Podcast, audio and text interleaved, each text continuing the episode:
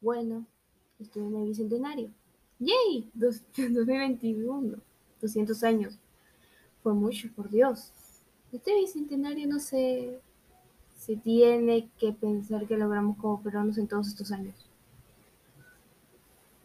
Bueno, en el Perú tenemos artistas muy reconocidos y que han sido muy famosos alrededor del mundo, pero no solo ahí se queda el Perú, es solamente artistas.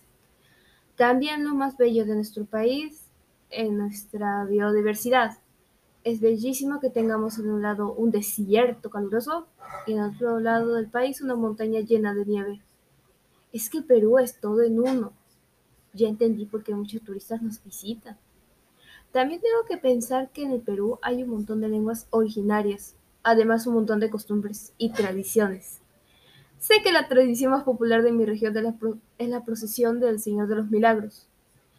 Se llena como cancha de gente cuando está esa procesión en octubre.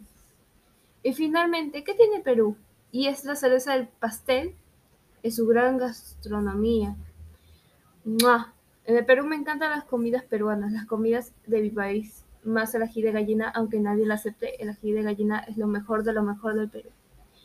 Y bueno, el Perú evolucionó, pero yo digo que falta más, como que el mejoramiento de la salud y que no haya tanta corrupción en el país, ya que este país es lo mejor y lo mejor siempre se tiene que cuidar.